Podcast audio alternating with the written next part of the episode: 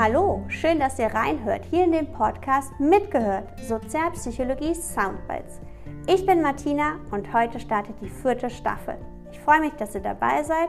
Der erste Teil der Staffel beschäftigt sich mit dem Thema Aggression. Danach wird es Folgen geben zum Thema Prosoziales und Hilfeverhalten und dann geht es rein in die zwischenmenschliche Anziehung. Ich wünsche euch ganz viel Spaß und jetzt lauschen wir wieder rein in eine meiner Veranstaltungen.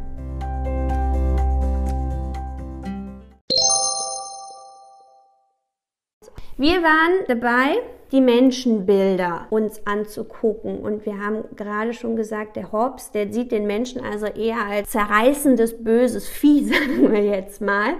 Jetzt wird es interessant. Der Rousseau, der hat nur knapp 100 Jahre später, und das ist ja an für sich jetzt nicht wirklich eine große Zeitspanne dazwischen, da sagt er auf einmal genau das Gegenteil. Da sagt er nämlich, Menschen sind von Natur aus sanft und gutartig. Und es ist erst die restriktive Gesellschaft, die den Menschen feindselig und aggressiv werden lässt. Was halten Sie denn davon?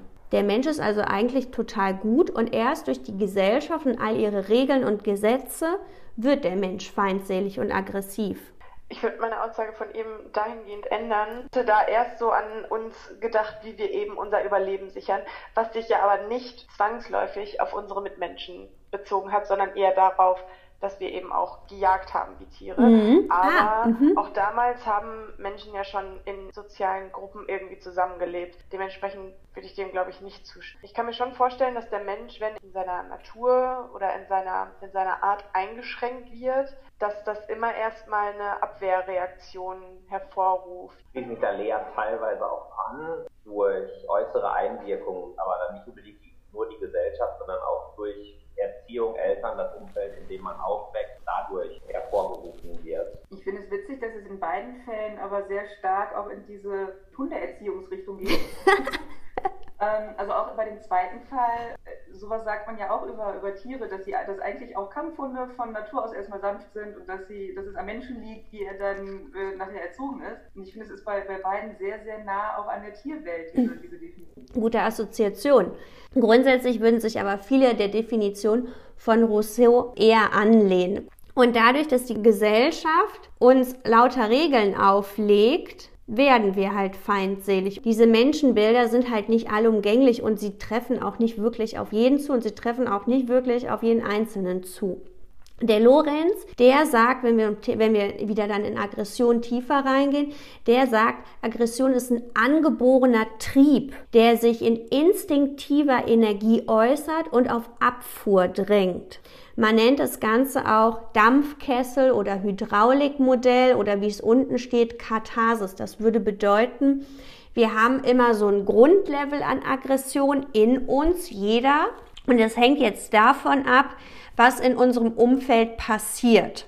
Das bedeutet, mir geht es eigentlich ganz gut und mich provoziert etwas, dann würde sich das so immer wieder so ein bisschen weiter anstauen und anstauen und anstauen und irgendwann ist so ein Limit erreicht und dann knallt die Aggression durch. Wenn ich aber dann die, diese Aggression geäußert habe, wenn die raus ist, dann ist alles wieder gut. Dann fange ich quasi wieder auf so einem Basislevel an. Also der sagt im Endeffekt, und das ist so mit dem letzten Punkt auch gemeint, Katharsis, die meinen, es ist so ein bisschen ähnlich wie wenn man Wasser kocht. Ne? Man setzt einen Topf auf, man tut einen Deckel drauf, man tut Wasser rein, man stellt volle Pulle an und dann ist es auch erstmal bleibt alles ruhig und so ist es mit Aggression. Irgendwann wird man provoziert, man ist frustriert, was auch immer alles zu Aggressionen führt. Dann fängt das so ein bisschen an in einem zu gären, ein bisschen an zu brodeln, ein bisschen zu blubbern. Und wenn man aber dann nicht den Topf von der Pfanne, von der, von der Flamme nimmt oder das Ganze wieder runterstellt, dann kocht das weiter und schäumt sich weiter auf, bis es irgendwann rausknallt. Und dann ist aber wieder ein Basislevel erreicht, dann ist wieder gut, dann ist die Wahrscheinlichkeit, dass man danach direkt wieder aggressiv reagiert, deutlich vermindert. Und das ist das, was hiermit gemeint ist, was Lorenz im Endeffekt sagt. Kritisch ist auch anzumerken, Lorenz spricht hier von Trieb. Die ähneln eher so ein bisschen der Tierwelt und wir würden auch sagen, wir müssen das verneinen, was Lorenz sagt. denn wir reden bei Menschen nicht von Trieben. Freud hat auch von Trieben gesprochen. Der hat von Eros und Thanatos gesprochen. Er hat gesagt, der Mensch hat den Lebenstrieb, aber der hat auch den Todestrieb. Das wäre zum Beispiel, wenn Sie beobachten, wie Leute über eine Brücke gehen. Da müsste man sagen, der normale Menschenverstand, der würde doch den Menschen sagen, laufe in der Mitte einer Brücke. Da bist du am sichersten. Wenn man aber mal guckt, wie Leute über eine Brücke gehen, dann ist es total interessant, weil die gehen immer quasi am Geländer. Und da ist es eigentlich am gefährlichsten, weil da ist der Absturz ja am nächsten.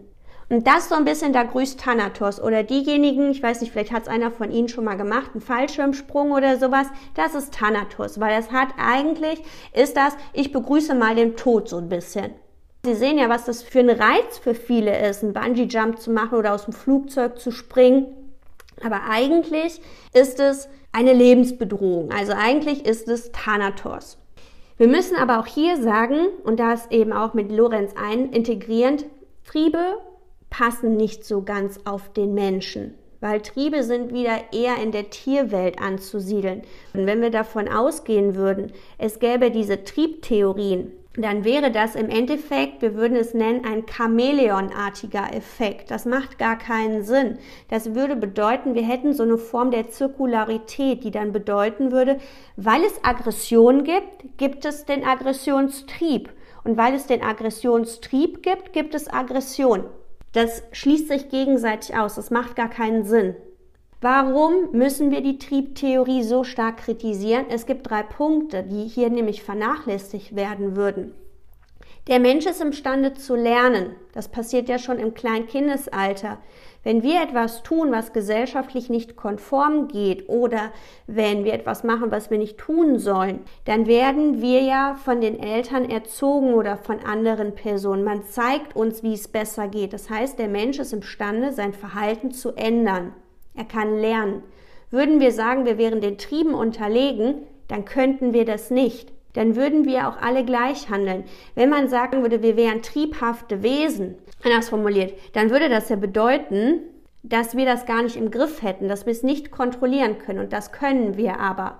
Das würde zudem auch vernachlässigen, dass es ja interindividuelle Unterschiede gibt. Nochmal, inter war zwischen, intra war in der Person liegend. Zwischen den Menschen gibt es ja Unterschiede. Wir haben ja unterschiedliche Persönlichkeiten, unterschiedliche Präferenzen. Das die Menschen, die sind von Natur aus, vielleicht auch von den Hormonen, etwas impulsiver, mehr, haben mehr Testosteron und haben damit eben eine Grundbasis für mehr Aggression. Und dann gibt es aber auch diejenigen, die sind hormonell beispielsweise mit wenig ähm, Testosteron ausgestattet und Cortisol und von daher wäre es bei denen, wäre die ist das Basislevel viel niedriger. Bei Trieben würde man sagen, hey, für alle gleich und das macht keinen Sinn. Und natürlich hängt es bitte ja auch wieder vom Kontext ab, wie der Macht der Situation. Wenn wir in einem Boxkampf sind oder in einem, in einem Boxkampf zugucken, wo wir in einer Halle sind, wo es nach Schweiß riecht, wo es dunkel ist, wo ein komisches Licht ist, dann ist es eine Atmosphäre, die natürlich auch viel mehr Aggression begünstigt, als wenn wir in, in einem Yoga-Studio liegen. Ist der Kontext ein ganz anderer. Das da sich da zwei prügeln ist vergleichsweise gering. Das heißt, wenn wir uns genau diese ganzen Punkte angucken, müssen wir deswegen auch die Triebtheorien verneinen. Das sind Modelle, die gab es, aber die machen für uns hier wenig Sinn. Und man kann es deswegen eben auch nur ganz gering vorhersehen, ob sich jemand aggressiv verhalten wird oder eben auch nicht.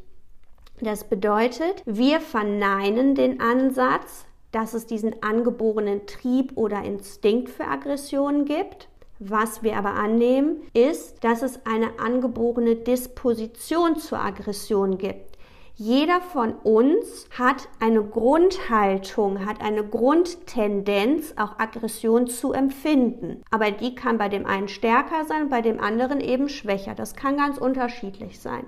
Wo die Unterschiede sind, schauen wir uns natürlich gleich nochmal viel tiefer an. Und dementsprechend, wir sagen, diese Disposition, diese Grundhaltung für Aggression, die hat jeder, aber sie ist unterschiedlich ausgeprägt. Und in dem Zusammenhang hat sich die sogenannte Frustrations-Aggressionshypothese entwickelt. Die ist wichtig, denn man muss erstmal grundsätzlich sagen, wir gehen davon aus, Häufig entsteht Aggression als Folge von Frustration. Wir haben also erst die Frustration, das ist die Ursache, und die Aggression ist dann die Folge daraus. Was ist überhaupt Frustration? Naja, wir gehen davon aus, Frustration entsteht immer dann, wenn eine Person daran gehindert wird, die Zielreaktion erfolgreich zu Ende zu führen. Sprich, sie wollen etwas tun, sie sind bei einer Beschäftigung, dann macht das System uns einen raus, schmeißt uns raus. Das heißt, wir wurden gehindert, unser Ziel zu Ende durchzuführen, nämlich einfach dort weiterzumachen. Daraus kann jetzt entstehen, dass wir frustriert werden. Dann geht man davon aus, diese Frustration ist die Ursache und dann würde daraus eben die Aggression folgen. Die Frustrations-Aggressionshypothese sagt jetzt, jede, wirklich jede Frustration führt zu einer Aggression. Das heißt, wir haben immer erst die Frustration und dann kommt immer, immer, immer daraus die Aggression. Und zusätzlich sagt die Frustrationshypothese aber auch, jede Aggression ist immer auch die Folge einer Frustration.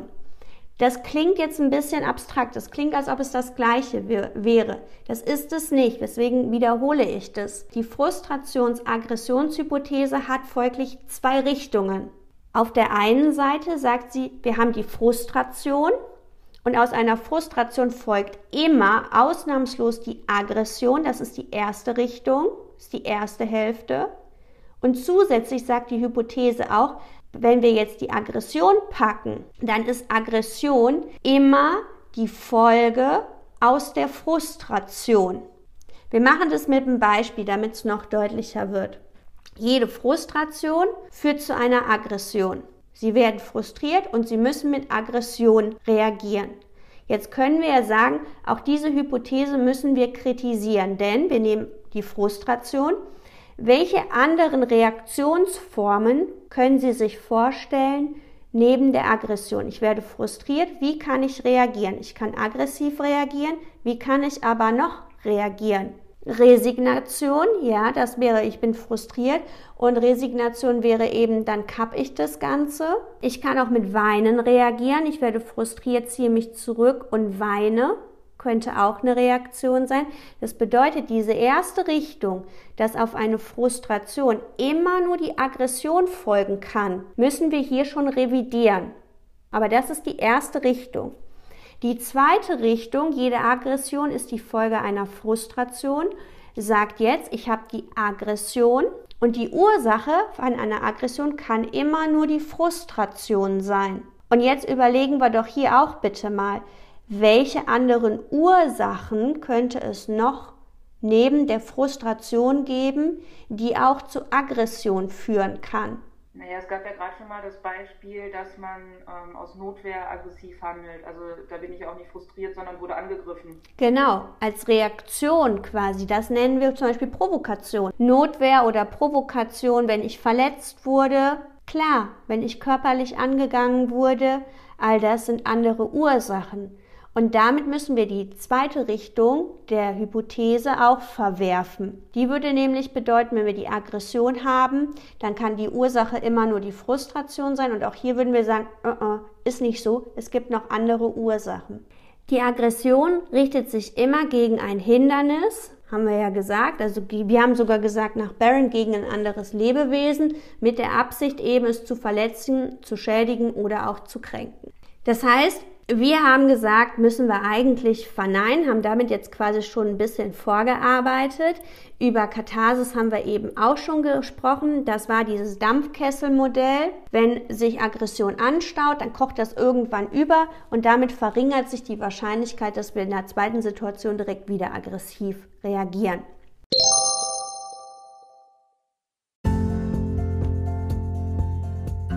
Das war es mit dem ersten Teil zum Thema Aggression. Und wir sehen, wenn wir frustriert sind, dann reagieren wir eher aggressiv. Was noch mit dem Thema Aggression zu tun hat, erfahrt ihr in der nächsten Folge oder ihr könnt mich auch kontaktieren unter www.martinatöpfer.com, Töpfer mit OE.